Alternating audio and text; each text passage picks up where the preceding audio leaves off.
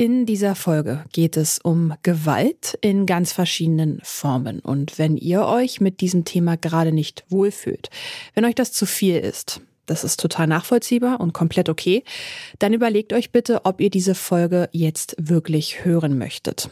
Oder ihr hört die Folge mit jemandem zusammen, sodass ihr nicht alleine seid. Das kann auch helfen. Seid jedenfalls lieb zu euch und passt auf euch auf.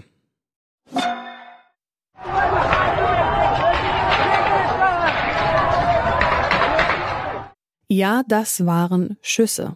In einem Video auf Instagram sieht man IranerInnen, die gegen das Mullah-Regime protestieren. Im Hintergrund hört man, wie geschossen wird. Die iranischen Machthaber versuchen, die Proteste mit Gewalt niederzuschlagen.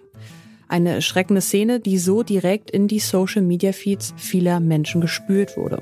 Wir fragen uns deswegen heute, was machen diese Bilder mit uns? Mein Name ist Sophie Warmbrunn. Hey, hey. Zurück zum Thema.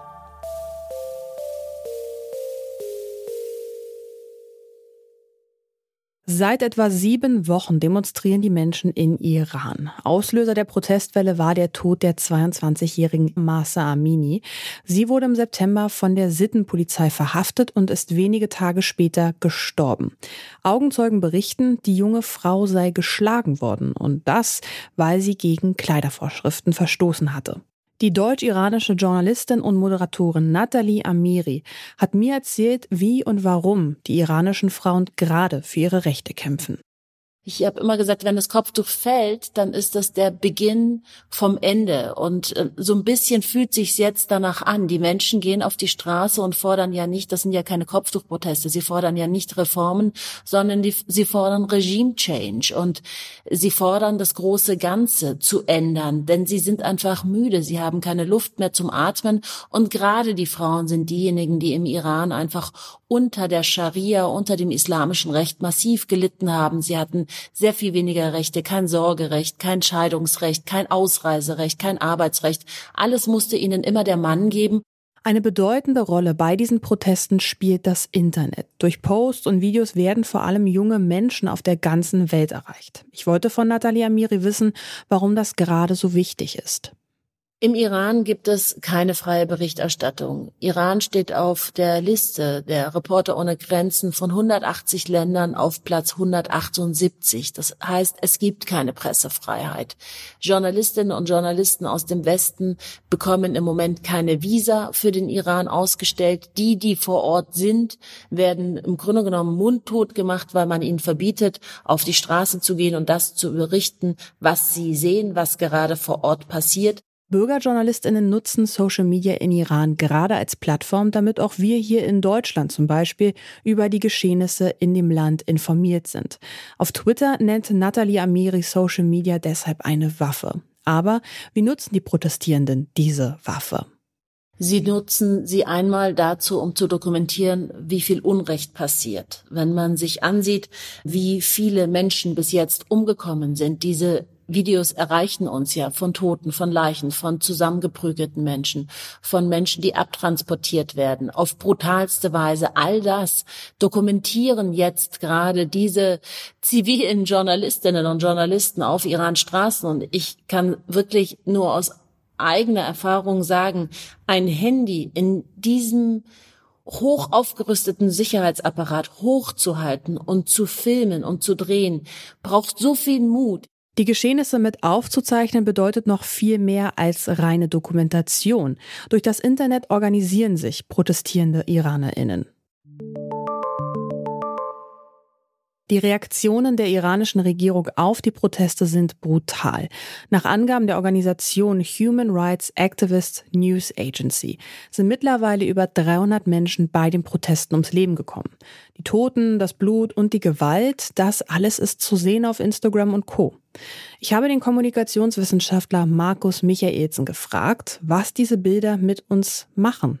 Klar, wenn man sich jetzt vor Augen ruft, ja, wir haben viele Krisen gerade äh, im, im Moment. Ja, der Krieg in der Ukraine, die Energiekrise in Europa und es besteht natürlich die Gefahr, dass man abstumpft oder und teilweise sind es ja auch sehr erschreckende Ge Bilder, die Gewalt gegen Protestierende zeigen. Mitunter sind sie ja auch mit Warnungen versehen.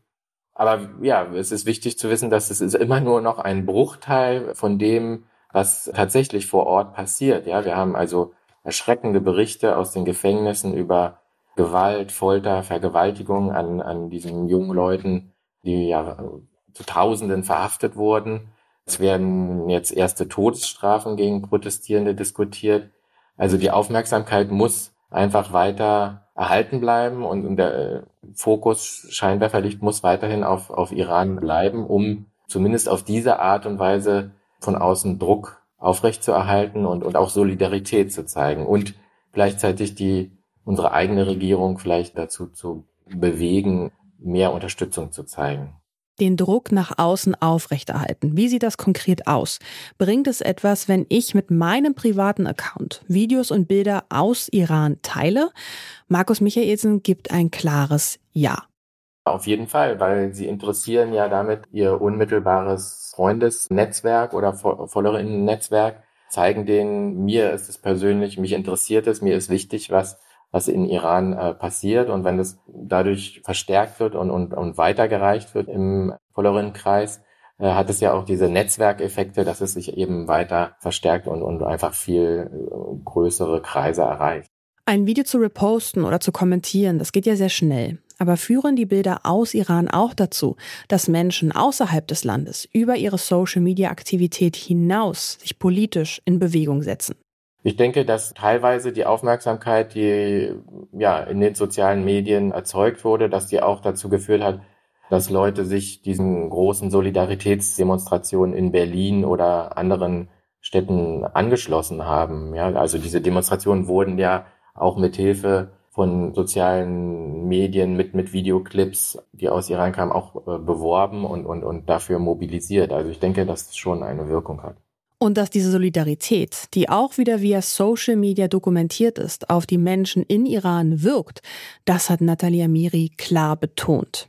Das sind Bilder, die ihnen wiederum enorm viel Energie geben und ihnen auch einen Schub geben, Kraft geben, wieder auf die Straße zu gehen, weil sie sehen, wir werden gesehen. Sie haben ja keine Lobby vor Ort. Sie haben keinen Präsidenten, der sich für sie einsetzt. Sie haben auch keine Lobbyisten in Brüssel oder in Amerika. Insofern sind sie auf sich allein gestellt und jede Solidaritätsbekundung, die hier im Westen für sie veranstaltet wird, gibt ihnen Kraft und das höre ich tagtäglich. Ihr seht uns wie gut und ihnen laufen wirklich teilweise die Tränen, wenn sie sehen, wie viele Menschen hier jetzt für sie sich erhoben haben und den Mund aufmachen und eine Stimme für sie sind.